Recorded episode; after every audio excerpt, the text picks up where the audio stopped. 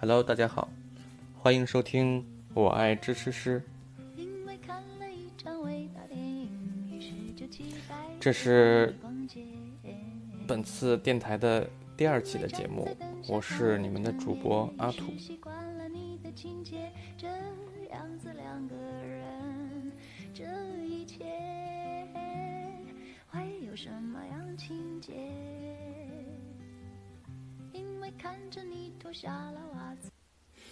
呃，经常有有人有段子，就是说这个一个好消息，一个坏消息，你先听哪个？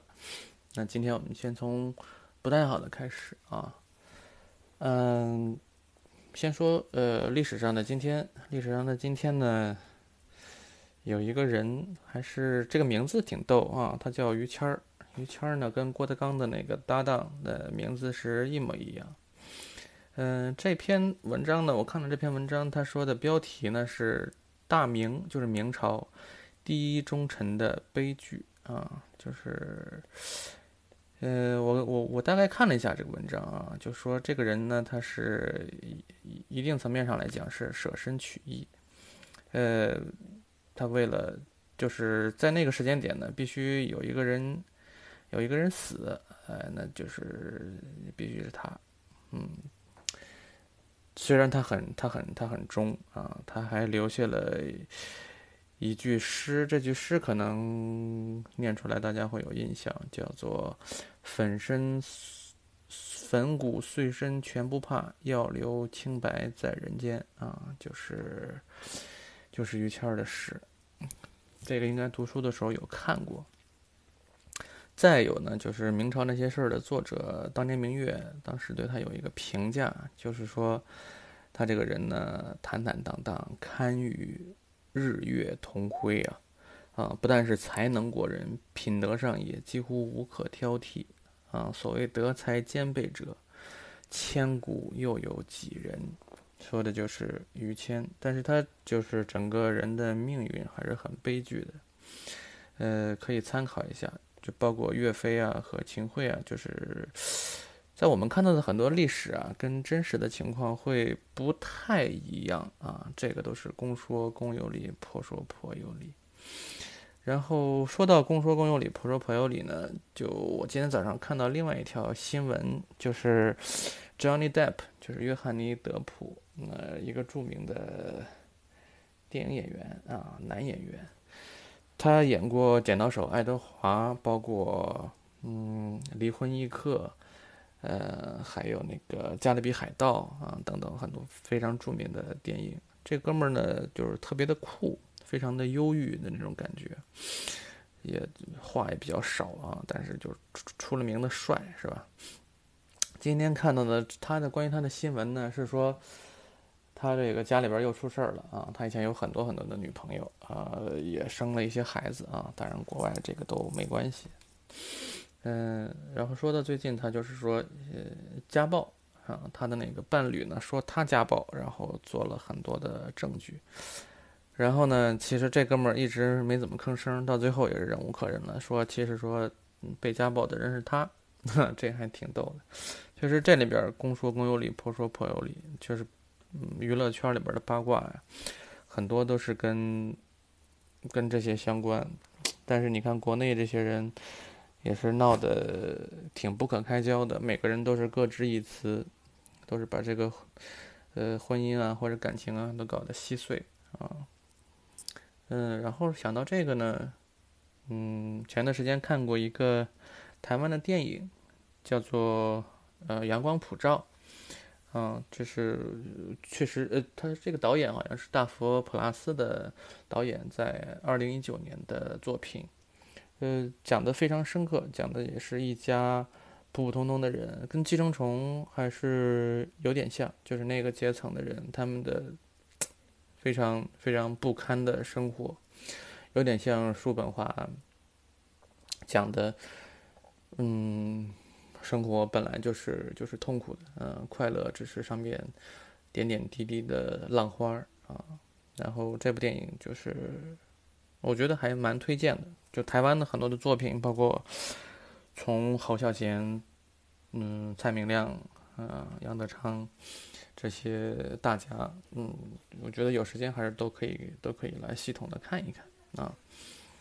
嗯，对，然后今天呢，今天上午还有一些好玩的事儿，因为今天是 NBA 全明星赛的第二天，第二天的内容是呃技巧，然后三分远投和那个扣篮大赛。啊，昨天是新秀，明天是这个全明星赛的正赛。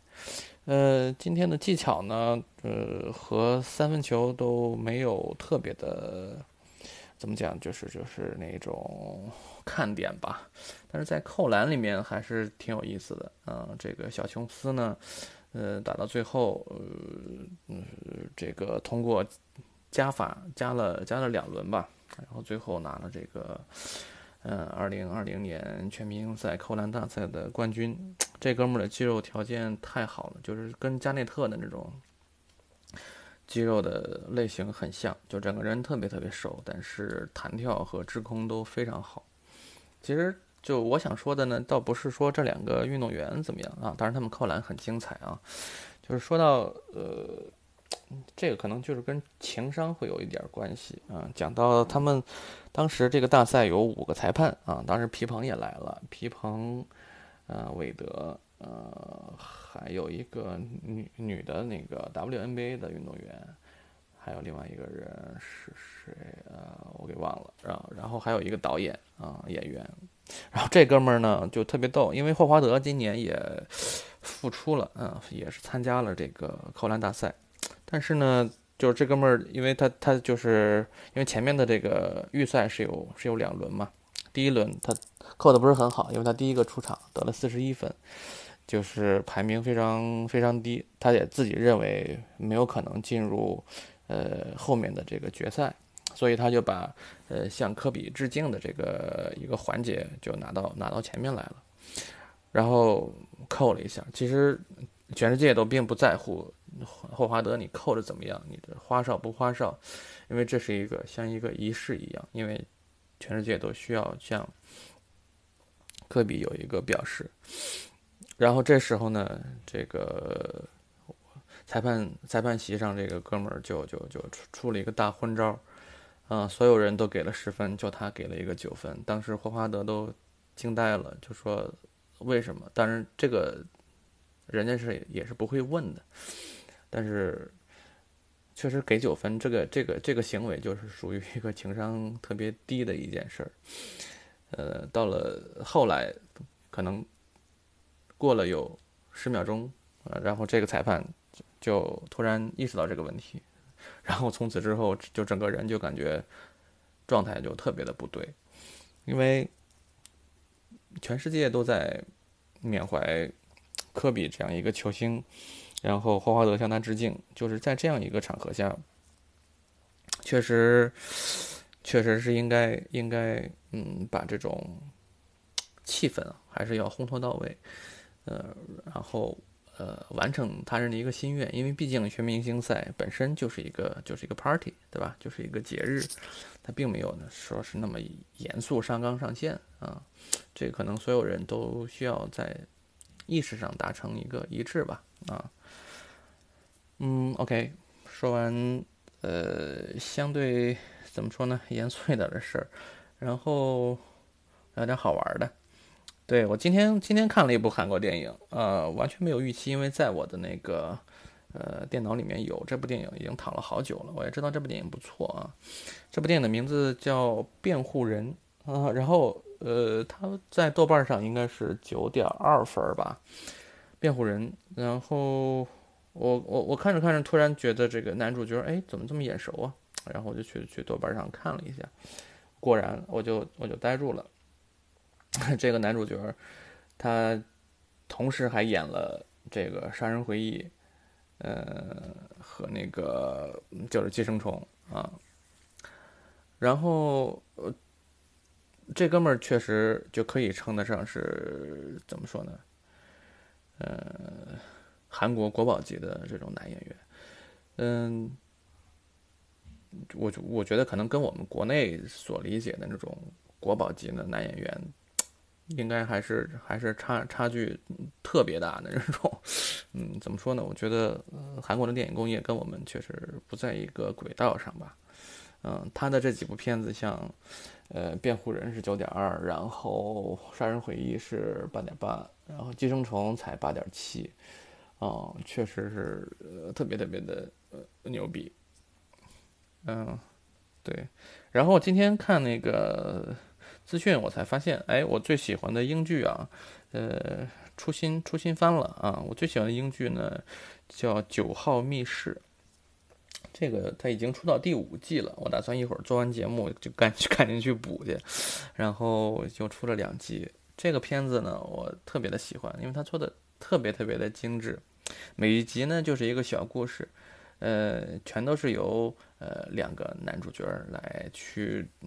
单刚主演的，他们俩人据说也是导演，也是编剧。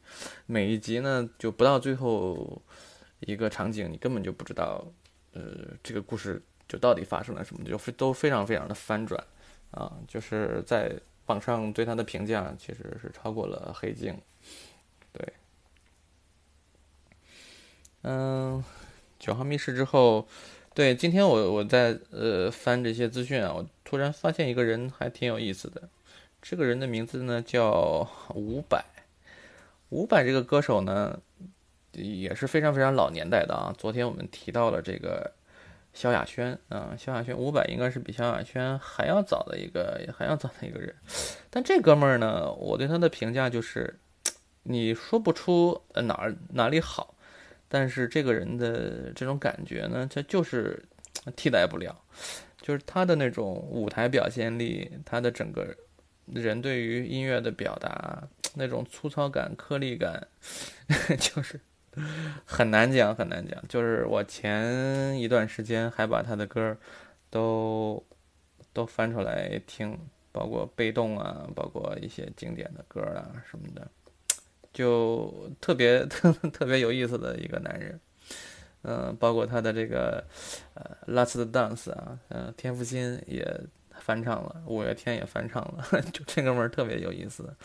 我觉得可能再过若干年，他还一直会活跃在，就是我觉得隔三差五的都会从我们的脑海中蹦出来骚扰我们一下，就特别有意思的一个人。好，今天，嗯，最后再跟大家聊一个人吧。这个人呢，他的名字叫李银河。呃，我不知道大家对他的理解是什么样啊？我可能在之前对他的理解的关键词是这么几个：王小波的遗孀，然后亚文化的研究者，呃，还有什么女女女童啊？大概这些吧。呃，然后最近我其实跟他还稍微有一点缘分，因为我前一段时间在呃上海吧，还是。杭州，然后高铁站，坐车的时候在书店买了一本书，叫叫做《我们都是宇宙中的微尘》啊。其实买的时候对他没有什么期待，呃，因为感觉哎，这个人就看到了这个名字，就把这个书就就拿着了，因为可能一个小时左右的高铁，感觉是能看完的啊。然后。其实还是蛮意外的，就是这本书打开了之后，就就就一直就停不下来。嗯，确实有点出乎我的意料。后来呢，我又去翻了他其他的一些作品，就包括他对于呃爱情、对于性、对于呃很多很多这种亚文化的理解和思考，呃，包括他对福柯的解读。